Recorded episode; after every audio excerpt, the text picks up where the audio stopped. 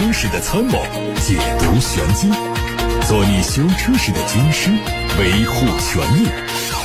做你开车时的朋友，分享乐趣。调频九二七，傍晚六点半，董涛说车，只和车友在一起。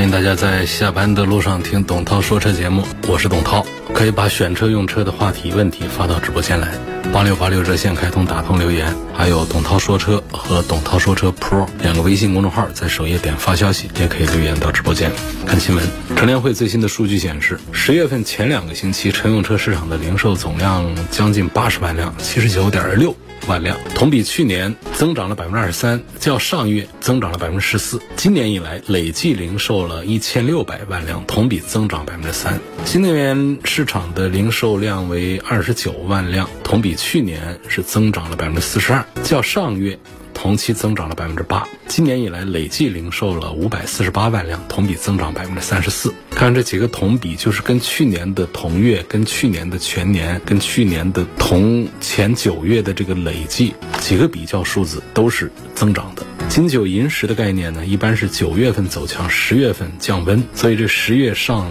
中旬的这销量增速一般环比都比较高。乘联会的零售数据显示，全国城市市场的价格段结构走势是持续上行，高端车型的销售提升最明显，中低价位车型的销量在减少。五万元以下车型，二零二一到二零二二年较二零二零年的占比持续上升，主要是微型电动车的销量有贡献。今年一至九月，五万元以下车型的销量占比目前是只有百分之三的。五到十万元的传统车型的销量下滑，和新能源车的增长抵消之后，五到十万元车型的。销量份额只有百分之十五点六，较去年是下降了百分之四点六的，仍然是偏低。十到十五万元车型的市场份额百分之三十三，恢复的比较快。近几年十五万元以上车型的占比持续上升，尤其三十万元以上车型的占比百分之十四，较去年上升了三个百分点，体现出乘用车新能源增长带来高端化发展的趋势非常明显。日前，宝能汽车官宣优宝利 A 三开启量产，甚至还定下了年底之前实现两万辆的产销目标。优宝利是宝能汽车集团旗下的三大品牌之一，主要针对的是微小型的新能源乘用车，主销的车型定价四五万。从宝能汽车透露的信息看呢，A 三量产同时还会全力狠抓观致品牌的 DS 零五，还有 BAO 品牌的 GX 幺六，还有优利宝 A 六等重点产品的研发、供应链和二零二四年三。季度的量产安排。今年以来，宝能并不太平，欠薪、土地被拍卖等消息是不断。宝能汽车集团本身也是背着这个失信被执行人、限制消费令等很多的风险。宝能的造车梦怎么突然又续上了呢？证券日报报道说，有接近宝能汽车方面的人士告诉记者，宝能和相关部门达成了一些共识。如果宝能汽车在今年年底之前量产两万辆小型轿车的话，它西安基地的土地使用权呢就存在延期收回的可能性。如此看来啊，宝能汽车定下的产销目标呢是大有深意呀。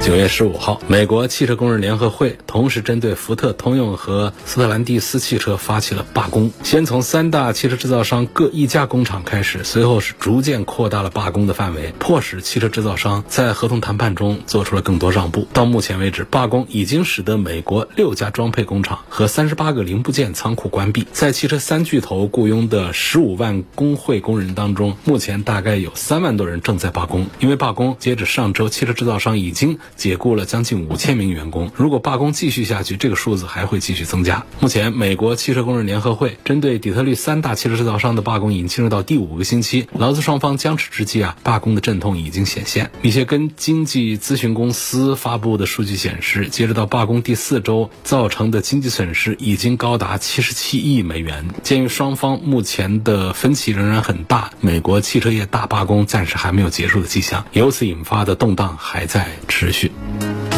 特斯拉官网更新。Model 3换新版由原来的预售状态正式变更为销售状态，提车周期预计六到九周。特斯拉将在十月底开启第一批车辆的交付，试驾车会在月底陆续抵达门面。回顾外观变化，主要集中在前脸，熏黑大灯组看起来更扁平，内部结构也有调整，下包围的造型做了适应性的调整，层次感变强。尾灯的样式也有小的变化，内饰更加简洁，但是提供了可以倾斜的液晶中控屏，还有转向灯功能。能集成在方向盘上，换挡功能也转移到了中控屏里。座椅加了通风，后排加了液晶屏、氛围灯笼，还有音响系统做了升级，支持杜比全景声。另外还增加了远端安全气囊，就是中间这个位置的气囊。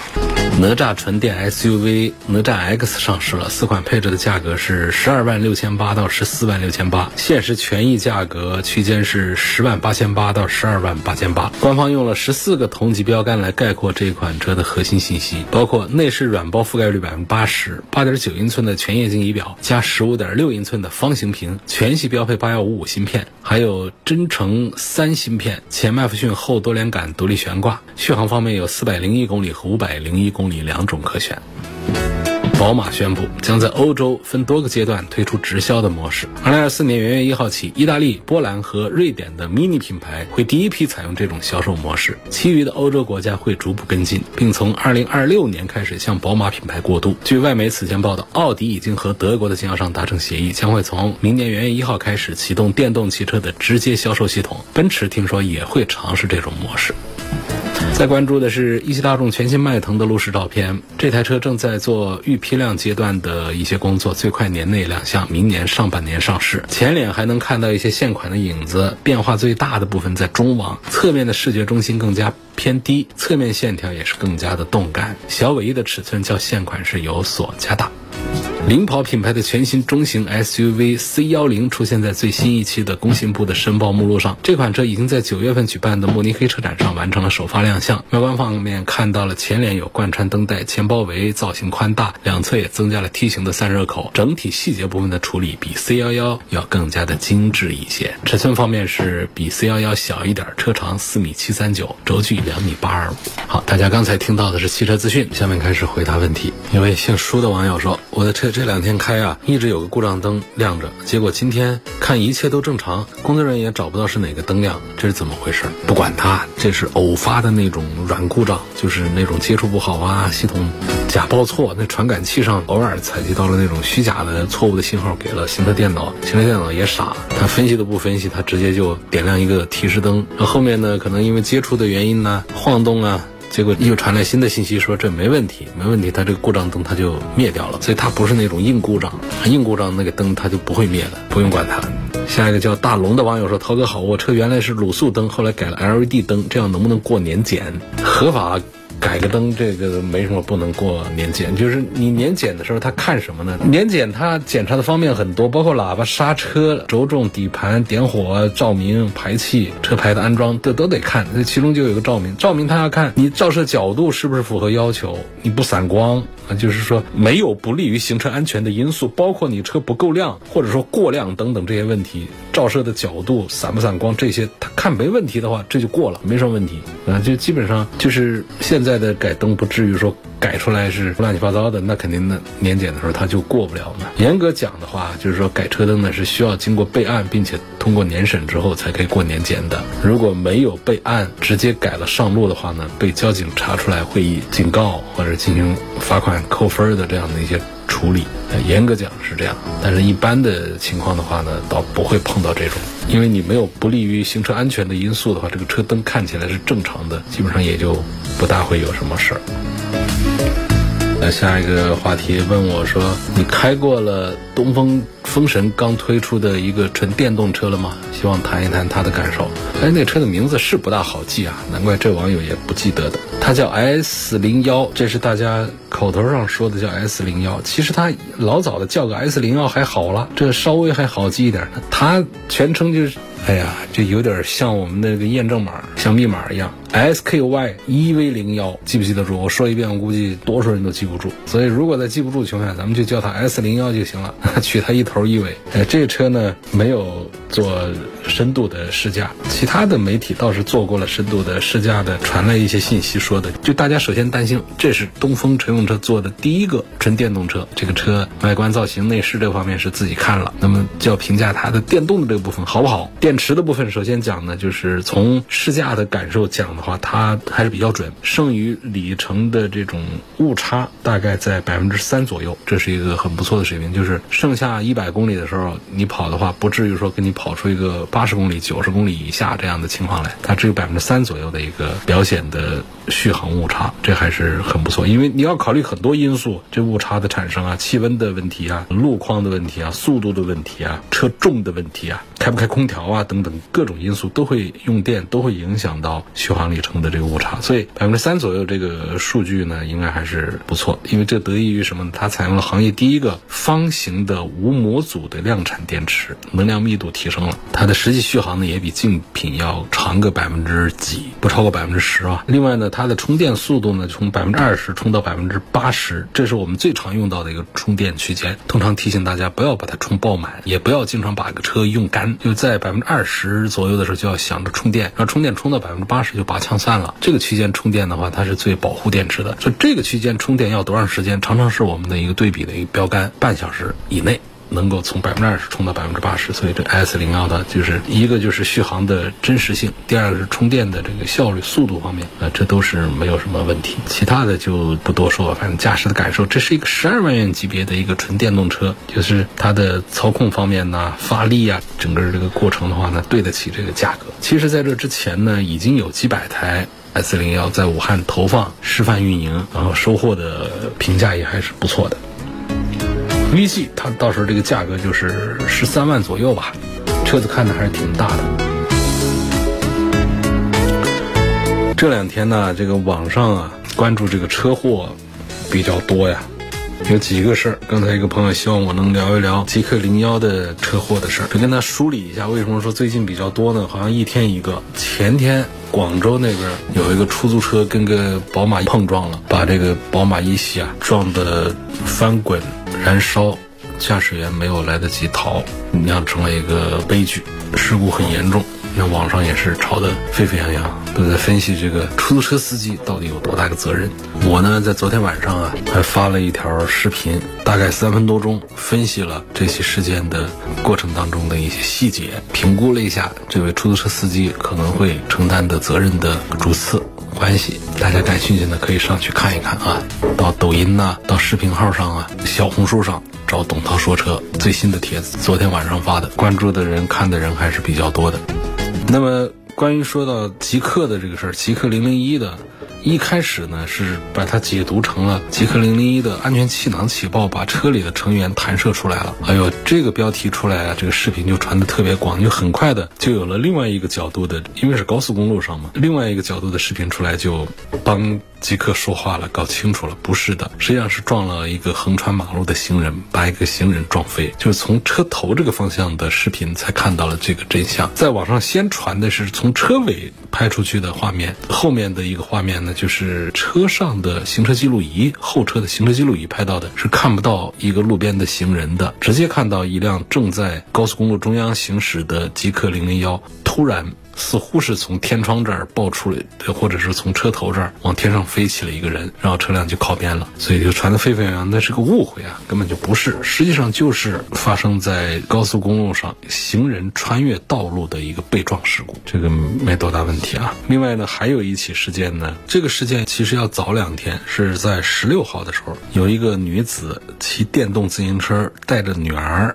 在路上，路边上停靠的小。汽车的驾驶人呢，突然打开了车门，就碰到了那个电动自行车，然后车子倒地，倒地之后就很悲惨了。后面来了一个公交车，小孩就没了。这个事情呢，几乎就没有什么争议的，网上也是视频广为传播。这两起事件呢，我都没有在董涛说车的这个抖音号里面来做点评，但是呢，在节目里还是要呼吁一下大家，提高自己的安全意识。像我们。听节目的都是开车的朋友，我们打开车门的时候啊，一定要看一眼后方啊，尤其是在路边停车的时候，打开车门一定要看一眼后方，谨防自行车、摩托车这样的。说实话，汽车过来的话。它往往撞一下车门，它酿成的后果啊，不会是那么的悲惨，就车损嘛。但是这个打开车门，如果说被我们的自行车、被电动车给碰上的话，往往后果就不堪设想了。所以我们提醒驾驶员和乘客朋友啊，就是在路边停车，尤其是打开这个路面这一侧的车门的时候，一定记得往后看一眼。反过来再提醒我们骑电动车、自行车的交通参与者们，当然这当中有很多都是驾驶员，都是开车的人，在骑自行车上下班呐，或者说骑自行车锻炼呐、训练呐，或骑电动车有时候短途的这个交通通勤呐，这都有。这种可能大家更有路面经验一些，会离路边停的车远远一点，因为你不知道那车都贴着膜，看不清里头有人没人，你不知道它什么时候有扇车门会打开，这一打开就不得了。所以开车的朋友骑电动车、骑自行车可能经验丰富一点，他们会离这个车啊要远一点，或者说没办法离远的话呢，走近处的话会减速，下意识的关注这个车内的动态，来提高自己的安全系数。所以在这就是要提醒大家这些。极客零零幺那个就没什么提醒，就是开车的时候要过溪，高速公路有个人横穿，你那会儿干嘛去了？起码带一脚刹车啊！从视频上看，一点没有减速，直愣愣的撞上去，后面的后果还没有通报，不清楚是个什么样的结果。下一个问题，王先生说，这个长安的 S L 零三深蓝对比比亚迪旗下的车型有什么优势啊？希望对比介绍一下。其实说实话，我觉得十几万的比亚迪和十几万的长安的深蓝对比的话，实际上两家都不占什么特别的优势，没什么可说的。不管是讲续航啊，讲做工啊，讲配置，都差不多。没有什么明显要说的话呢，就是它这个深蓝呢，S 二零三它做了一个七十万的版本加轻版，这算是一个领先的、创新的，之前没谁这么干过。实实在在的，大家传说中的轻动力汽车，它真把它干成了啊！当然，这车肯定卖不动啊。就什么叫卖不动呢？不会是一台卖不动啊，就是它不会指望这个车走量来销售。但是呢，它确实是个符号，代表了长安在技术方面的优势，就是在轻动力这个事儿上已经是落地了一步，而不是说还停留在研发阶段、试制实验阶段，不是了，直接商品车上目录了。直接有一款配置，到它配置表里面能找到六十九万九千九啊，直接写轻电版，之前谁干过啊？挺厉害的。但是我也其实是不推荐大家。就自己马上来买这个车来尝试，因为其实它本身的车子它是个十四五万的一个经济型的一个车子，你花了七十万来买它，就因为是轻动力来为它买单的，现阶段好像这事儿不属于性价比的选择吧。倒是跟大家介绍一下，就是这个轻动力的这个事儿啊，那挺有意思的。这车呢，深蓝的 S L 零三呢有纯电款，有增程版，还有一个轻电版。轻电版呢几分钟的气啊，两分钟还是四分钟，我不记得。加这个氢了之后呢。它可以开七百公里，这家伙跟加油差不多速度了。我们加一个油的话，正常来说不得五分钟左右吧，是吧？当然，这加个油五分钟还是含着收费的。包括付款的这全过程，如果不排队的话，一去就加的话，整个过程下来大概在五分钟左右。我们也说这个轻的话呢，大概这我不记得了，是说几分钟啊？反正不超过五分钟就把这个加氢的这个动作可以完成，然后呢可以跑七百公里，这个数字还是挺不错的。那问题现在就来了，我如果在武汉买一台这个深蓝 S L 零三，我搁哪儿去加氢气，可就不方便了。我的印象呢，就今年上半年东西湖那边。才正式的颁发这个加氢牌照，一个混合型的加氢站，可以那还可以加气、加油、加氢。然后之前呢，也听说过什么青山呐，什么哪哪啊，有一些站呢也加氢。但是第一个呢，数字肯定很少；第二个呢，我不清楚为什么说今年上半年那个新闻里头说是第一张加氢站的牌照，那意味着其他的站连个牌照都没有。说十家八家吧，连牌照都没有，它是能加氢还是不能加氢？是合法加氢还是非法加氢？如果是早就有了几家，有了十来个加氢站，那今年上半年怎么才第一张加氢站的牌照？我没把这个事儿搞明白啊。所以如果说有网友友。有来问我说，我买了一个深蓝 S L 零三的轻电版，我上哪加氢？我还真不知道。告诉你到哪儿去加氢气？你说这车你买还是不买？现在还是不方便。汽车圈的主流的观点还是认为啊，现在我们离真正的量产生产轻电车，然后呢很普遍的加氢站的网络的部署，还有很长的一段路要走。所以现阶段大家别慌了，说哎呦这轻电都已经出来了，纯电别搞了，插混也别买了，燃油更是不看了，直接等着上轻电，还没成熟呢，还没到火候呢，等等看啊。就现在现阶段，实际上就是卖的最多的一个是纯电。第二是插混，第三是增程，就在新能源的领域里面是这么一个排的顺序啊。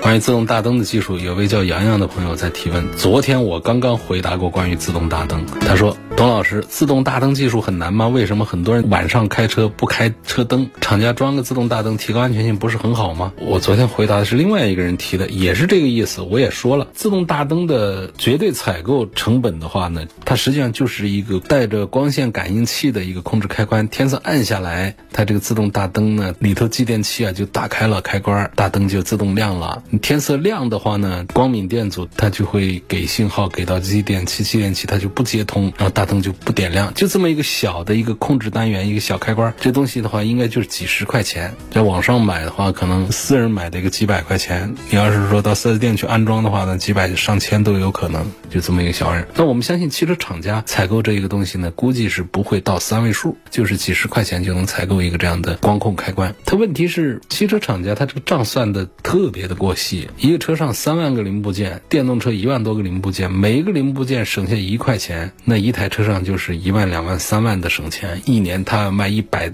万台车，这是多少钱？所以他一定会非常节省，就是每一个配置、每一样东西是安上还是不安上，他不会那么的粗放的说。大家觉得这个自动大灯挺有用，所以全系一定给配上自动大。到高端车是一般是这样，到低端产品上，它一般那就非常的谨慎，只有到高配才会给这些自动大灯的一些配置的。再看下一个问题说。不是临崖临水临坡，地势还算平坦。广州事故当中的宝马怎么翻滚这么厉害？PIT 精准截停技术，这个具体是怎么个事儿啊？我就提醒，还是翻一下抖音的董涛说车。昨天晚上九十点钟，我还赶着做了一条视频，就讲了为什么会出现这样的车祸，司机的责任多大，然后还仔细的讲了什么叫 PIT。看一下那个视频啊，就回答了你这个问题：为什么在平坦路面上就那么一个追尾？一样的一个撞击就让前车翻滚，为什么会这样？PIT。